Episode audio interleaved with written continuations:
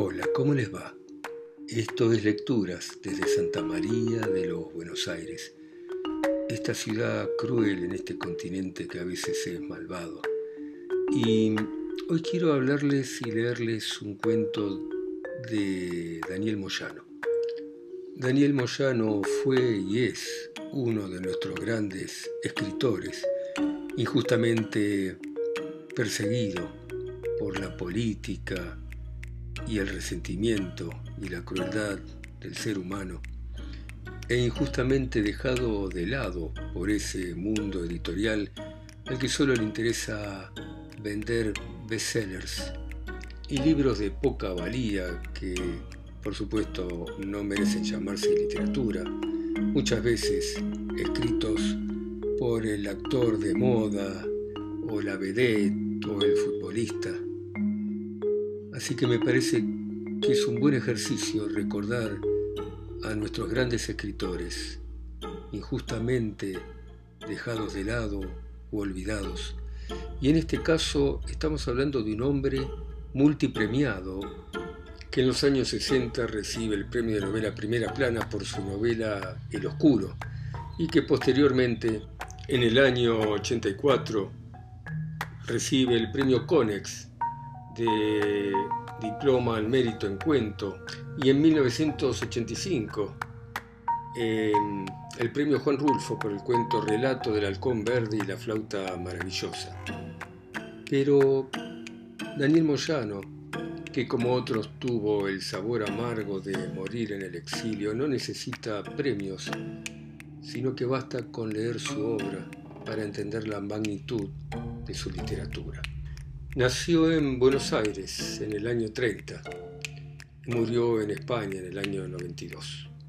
Su infancia la pasó en Córdoba y se radicó en La Rioja, donde también fue profesor de música y formó parte del cuarteto de cuerdas de la Dirección de Cultura de La Rioja.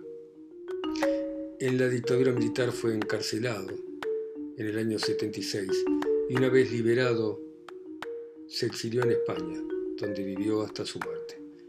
Y allí fue obrero en una fábrica de maquetación y también ejerció la crítica literaria para el diario El Mundo. Y antes de leer el cuento, veamos por la mano de Daniel Moyano cómo vivió esos años por haber pensado diferente. Y escribió lo siguiente. El día del golpe de 1976 yo estaba en Córdoba intentando inscribirme en la Facultad de Filosofía porque se me había ocurrido estudiar. Cuando regresé a La Rioja, había controles como si fuera una ciudad ocupada. Llegué a casa. Me dijeron que habían detenido a casi todos los intelectuales Muchos eran del diario El Independiente. Además estaba detenido Ramón Eloy López, un poeta, un sacerdote, uno de los tres miembros del Partido Comunista, algunos de la JP y el arquitecto que proyectó la cárcel. Lo metieron en la celda de castigo. Esa noche dormí en casa, sabía que me podían detener. Había sido amenazado por la AAA y por LB14 en la emisora local. Una locutora estaba leyendo un capítulo por día de El Trino del Diablo y le dijeron que si seguía leyendo iban a volar la radio. Me amenazaron a mí, recurrí al gobernador Carlos Menem y me había puesto custodia policial en casa. Me levanté temprano, estaba preparando mi ingreso a la facultad con ese placer de entrar por primera vez a esas disciplinas. Abrí un libro y vi que se detenía un auto. Eran cuatro. Tres caminaron despacio hacia casa.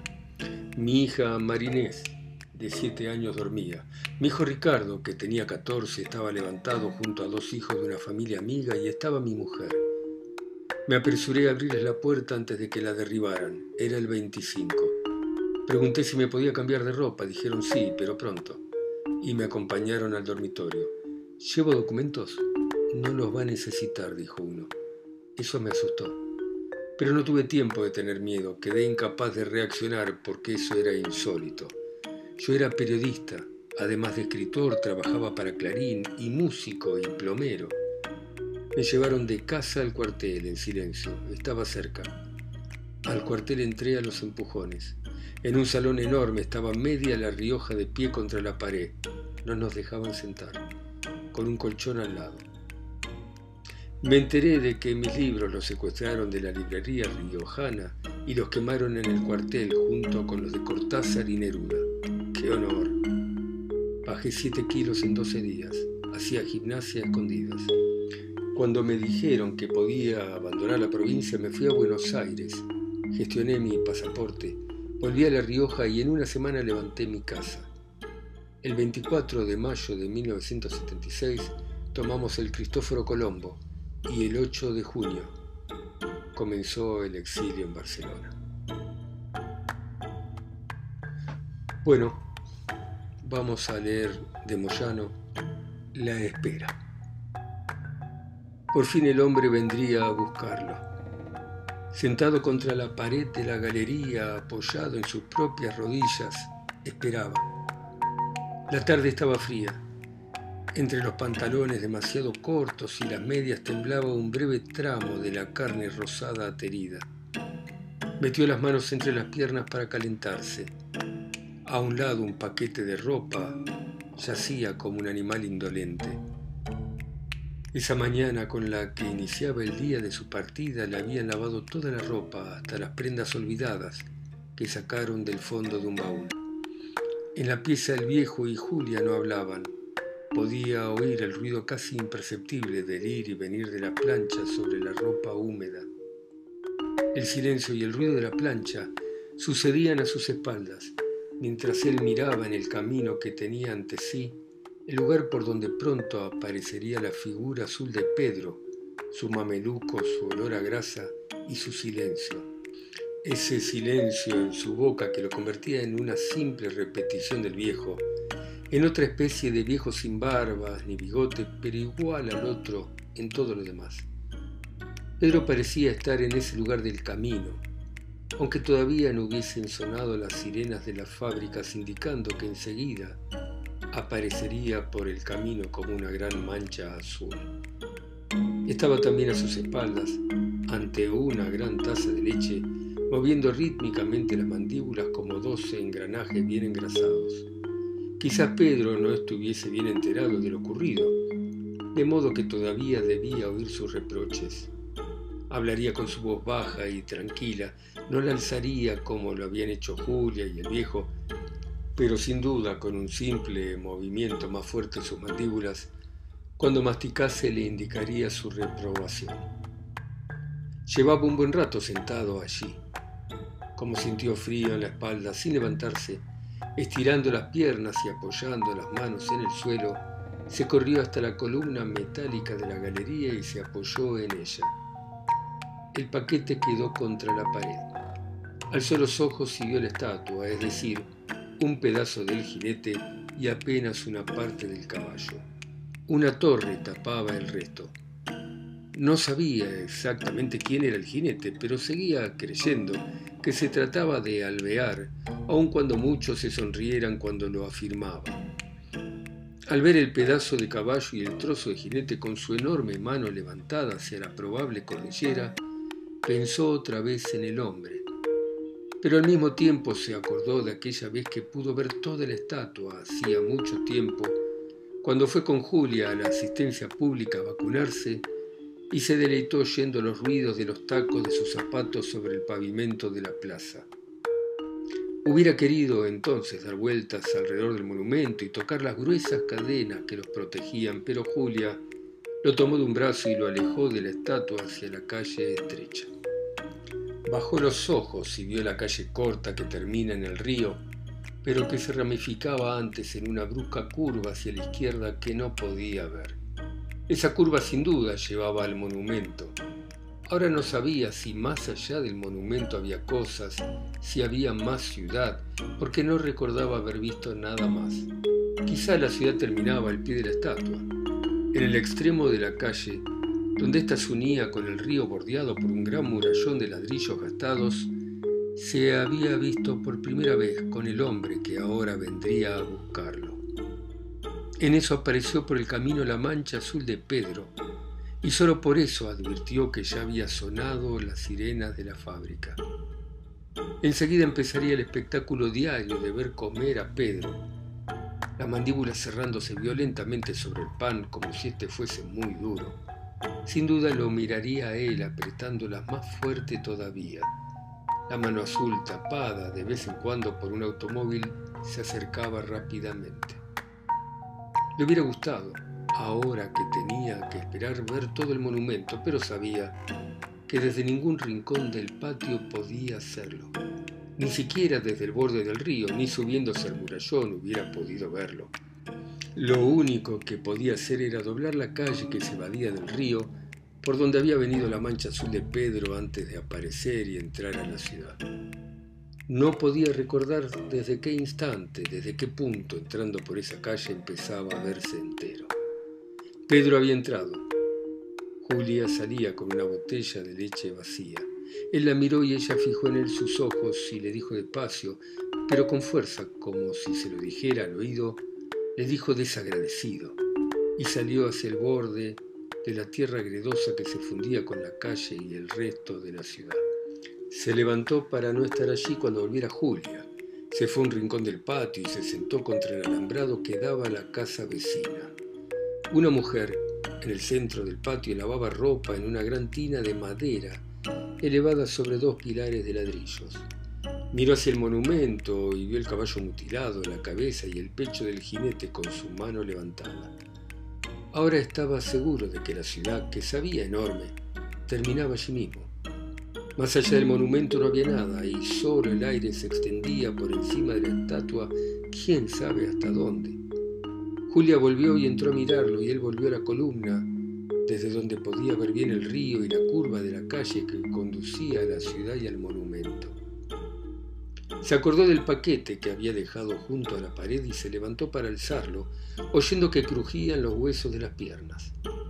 El movimiento lo obligó a mirar hacia adentro, donde vio la escena que había presentido con la mancha no ya azul sino gris de Pedro en la cabecera de la mesa, que masticaba su pan ante la taza de leche.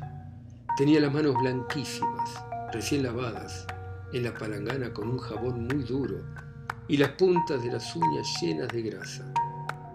Pedro dejó de mascar un instante y mirándolo con sus ojos pequeños le dijo duramente, venga, como si fuese a hablar a través del viejo que yacía sobre una silla en el rincón de la pieza.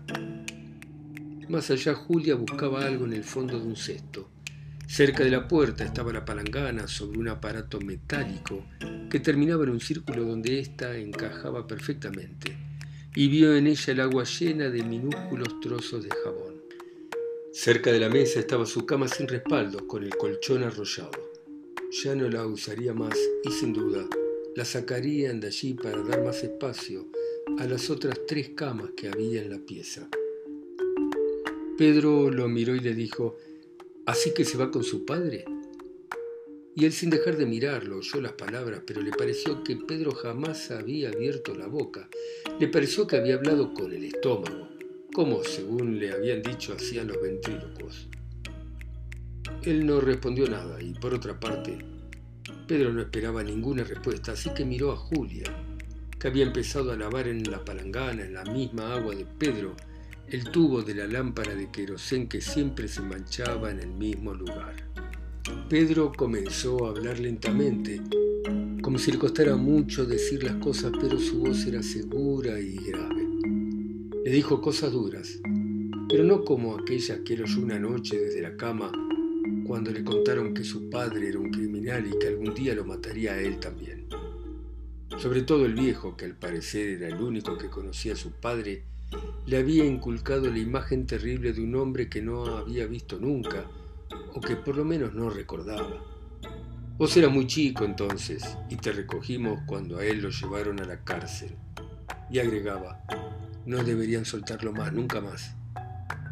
Él había oído eso como si no se lo hubieran dicho a él y solo se hubiera tratado de alguna de las conversaciones de ellos en las que jamás participaba. Pero el viejo lo había mirado a él mientras contaba y Julia de vez en cuando lo había mirado de reojo indicándole que atendiera bien, porque sin duda eso era un mal y él también era culpable. El único que no le decía nada entonces era Pedro, y al día siguiente lo que el viejo le había dicho se mezclaba extrañamente con los cuentos o narraciones de princesas y fantasmas que había oído y de esa manera los relatos perdían el valor real que el viejo había querido darle. Claro que al final pudo más la persistencia del viejo y muchas veces después de oírlo, lloró silenciosamente en la cama. La figura del padre que no conocía se mezclaba entonces con hechos delictuosos, crímenes, alcoholes y sangre. Pero esos hechos después se perdían y lo que quedaba en claro solo era una figura triste que él no olvidaría jamás, desde que la vio aquella tarde en carne y hueso junto al murallón del río y le habló por primera vez, sin decirle todavía que era su padre. Nunca se lo dijo por lo demás y eso que iba a llevarlo, que era ese hombre, ese personaje de quien había oído hablar de noche cuando se acostaba y el viejo esgrimía sus palabras admonitorias como fotografías amarillas de tiempos que él no alcanzaba a percibir, donde aparecía la figura principal, el padre, pecando entre los hipos, cuchillos y botellas rotas, todo lavado al fin con una gran sábana de sangre iracunda. Y él hubiera creído en las admoniciones finales de los relatos del viejo, la de él era todavía muy chico, y aquella otra de que al salir de la cárcel él también lo mataría, si no hubiese visto aquella vez la propia figura en carne y hueso junto al murallón del río, como un rostro lacerado y puro gastado por las historias que de él le habían contado. Bueno, vamos a dejar acá este relato y vamos a seguir mañana. Ustedes escuchando en sus continentes, sus países, sus ciudades, sus vidas. Y yo acá solo, en Santa María de los Buenos Aires.